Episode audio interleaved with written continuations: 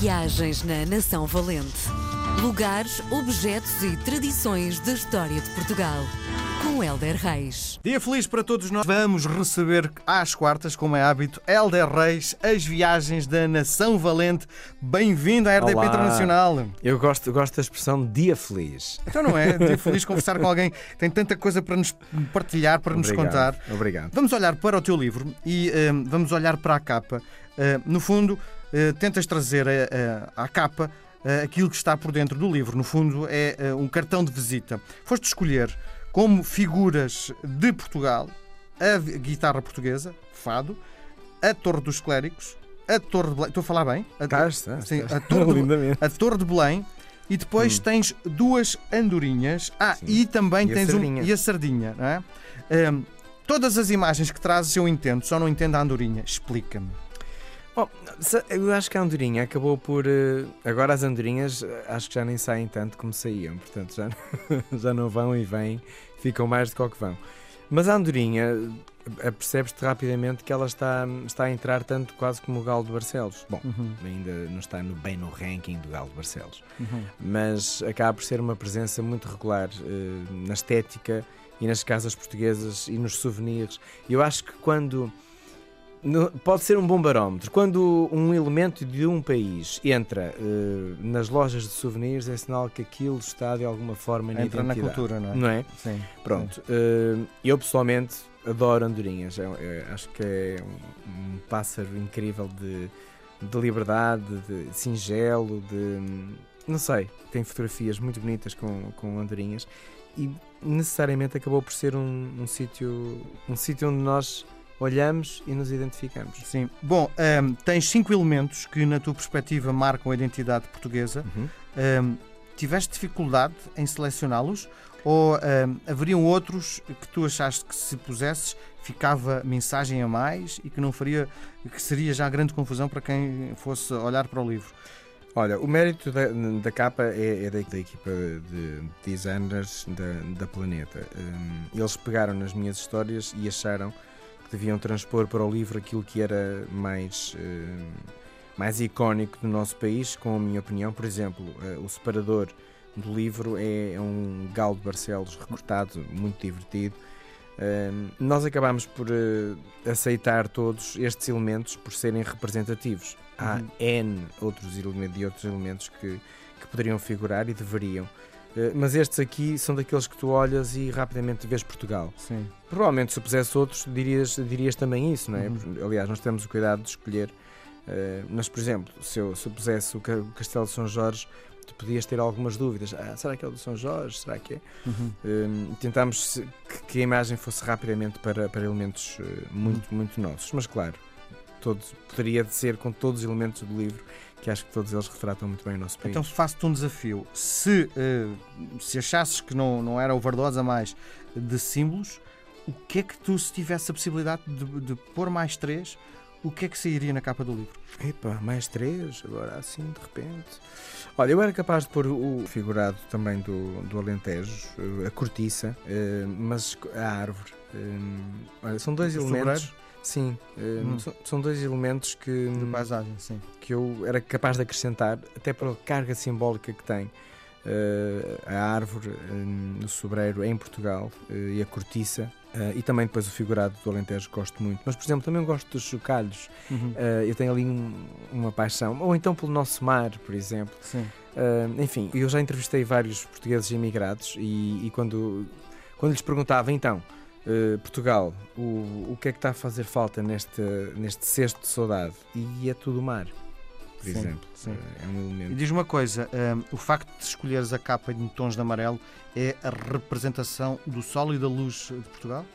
Sim, eh, vai muito ao, no- e ao nosso centro da nossa bandeira e, hum, e, e sim, eu, vejo, eu vejo o nosso Portugal como um país altamente luminoso. No coração dos portugueses eh, e no país que nós representamos. Muito bem. Hoje escolheste para a nossa conversa eh, um monumento que, para mim, tem uma carga política gigante. Não, tem mesmo, tem uma carga enorme. Olha, eu escolhi por várias razões eh, o, o Convento do Carmo e eu ia começar como começa a história, que é com um poema de Sofia Melbrenner, por quem sou profundamente apaixonado. De um livro que recomendo, O Nome das Coisas, que é, é dos primeiros livros dela, é de 74, eh, onde ela fala do 25 de Abril. Esta é a madrugada que eu esperava, o dia inicial inteiro e limpo, onde emergimos da noite e do silêncio e livres habitamos a substância do tempo. Uh, e quando nós falamos do, do, Convento do Carmo, há imensas curiosidades. Por exemplo, uh, Dom Nuno, uh, em 1423, esteve lá e despejou-se de tudo e de toda a sua vida entrou no mosteiro, no mosteiro carmelita e dedica-se assim à oração e aos mais pobres, por exemplo. Mas é curioso saber que no terremoto que aconteceu em 1531 portanto, a este terremoto ele sobreviveu, algumas lesões é certo, mas sobreviveu, mas depois em, em 55 uh, já, não, já não foi bem assim, aliás, até nesta expressão, caiu o Carmo e a Trindade, portanto, e o convento desabou, o seu recheio também depois foi eh, consumido pelo incêndio. Mas é muito interessante e fazermos assim uma, uma viagem cronológica pelo Convento do Carmo, que tenho mesmo de visitar. Um, imaginem só, teve 400 anos como, como convento carmelita, 200 das guardas militares portuguesas, 108 da GNR e depois foi do 25 de Abril. Eu gosto muito desta possessão. Foi do 25 de Abril e, e para sempre ficou marcado como um lugar uh, da liberdade. E tudo aconteceu ali no, no, no, pequeno Largo do Carmo, que tu conheces. Uhum. Um, e, e uh, do 25 de Abril às 12h30. Uh, eu gosto desta poderá ter sido até às 12h10, eh, hum. não importa, mas eu gosto quando a nossa história coloca horas naquilo que aconteceu. Como é uma história muito contemporânea, provavelmente foi mesmo assim. Uh, Salgueiro Maia então organiza o cerco ao quartel do Carmo, onde estava Marcelo Caetano, e o povo uh, já começa a sair à rua com, com escravos na mão. Então uh, tudo começa a acontecer. E, e, eu acho que é muito interessante, não só o nosso 25 de Abril e o Convento do Carmo ser um dos dos centros, um dos corações desta, desta nossa revolta dos escravos uh, em nome da liberdade, mas depois olhar para trás e perceber que também foi um centro de, de recolhimento, de oração, de foi tanta coisa e quando um edifício é tanta coisa, uh, um edifício é tanto nosso, não é? Uhum. E por isso eu sugeri uh, o Convento do Carmo, que tem um, um museu arqueológico uh, que eu deixo como sugestão no, no final da história, porque vale a pena passarmos por lá para percebermos a arqueologia e a história que fala este edifício e para sentirmos a liberdade pela qual se lutou também muito eh, neste majestoso Convento do Carmo. E tem uns buracos que eh, consegue, consegues ver do, do jardim uhum. que dizem, não sei se é verdade, que são uh, tiros de metralhadora. Não faço ideia, porque a nossa revolução acabou por ser uma revolução pacífica, não é? Sim, mas houve, houve bastantes tiros. Uh, felizmente não foram mais para edifícios do que, do que para pessoas.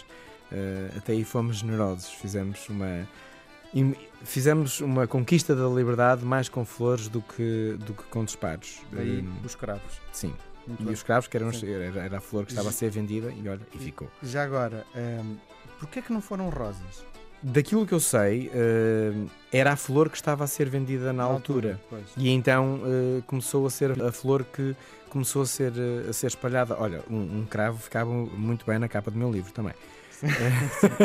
Já agora.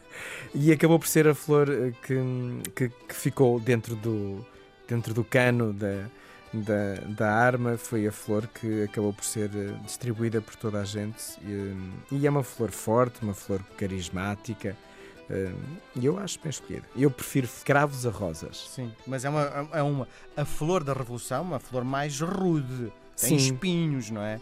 A Sim. rosa é uma coisa mais delicada, não é? Pois, mas a rosa também é melhor não lhe pegares no caldo. Lá estou, eu não tenho grande conhecimento dessa área. Enfim. Bom, nós voltamos a conversar na próxima semana. Um grande abraço, Helder. Outro, um abraço, saúde. Viagens na Nação Valente. Lugares, objetos e tradições da história de Portugal. Com Helder Reis.